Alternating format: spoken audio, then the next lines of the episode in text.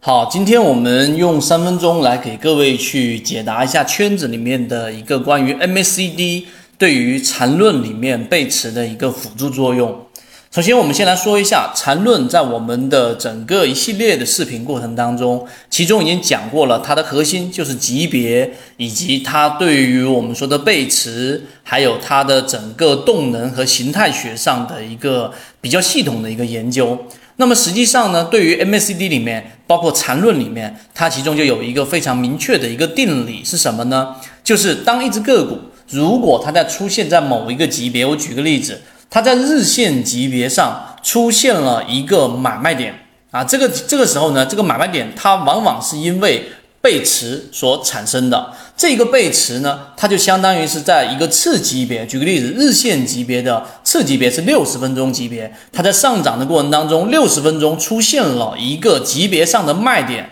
它必然会导致一个转折。这个转折有可能是我们说的顶背驰的一个卖点转折，或者是一个底背驰的一个买点转折。但是，一旦形成这样的一个转折，往往我们就要选择去做一次买入或者卖出的一个交易。这是我们说缠论其中的一个定理。它的定理的原话非常好理解，就相当于是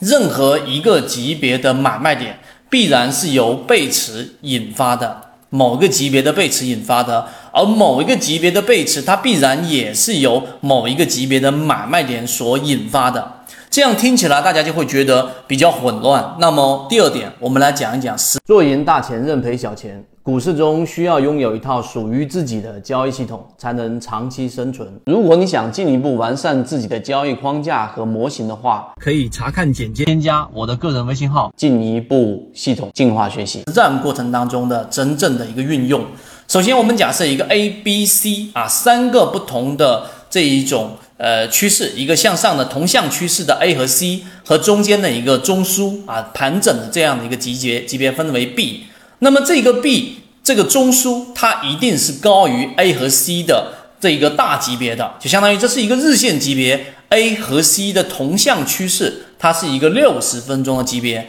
这是必须要符合的。如果说它不符合，那么它就一定是一个更大级别的震荡空间了，那就没有什么太大的讨论意义。这是第二点，我们去讲的一个中枢 B 和一个同向 A 和同向 C 这样的一个趋势一旦形成了。那么好，当这个 C 级别假设它是六十分钟级别的时候，MACD 这一个柱体它一定会有一个我们所说的这一种呃区别，就当 C 级进行回踩之后，C 的这一个级别进行一个回踩，这里面 MACD 这个阳线就是红色线面积就会形成一个我们所说的这一种啊面积，它会相比于前面那个地方 A 的它的整个 MACD 柱体的面积增加了。那么就是一个比较健康的状态，继续持股。但是如果它回踩回撤到 B 这个中枢的位置的时候，这里面 MACD 柱柱体也出现了明显的减弱，就相比于 A 级的这个地方 MACD 的红色柱体面积是减弱的，这个就是一个很标准的我们说的顶背离啊，这个地方就是一个卖点，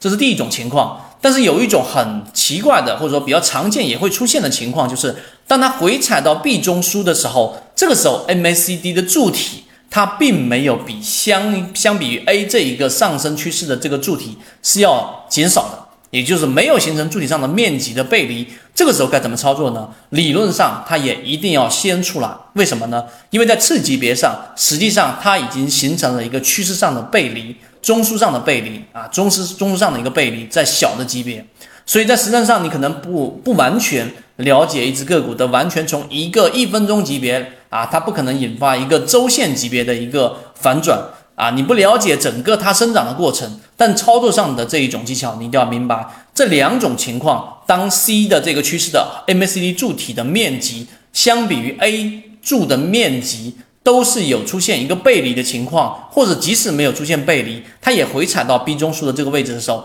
都要先规避出来，先锁定好利润。这个就是缠论里面 MACD 对于缠论的一个辅助作用，希望大家能够有所启发。这里讲的只是圈子交易模型中一个非常小的精华部分，更多完整版视频可以查看个人简介，添加我的个人微信号，进一步系统学习。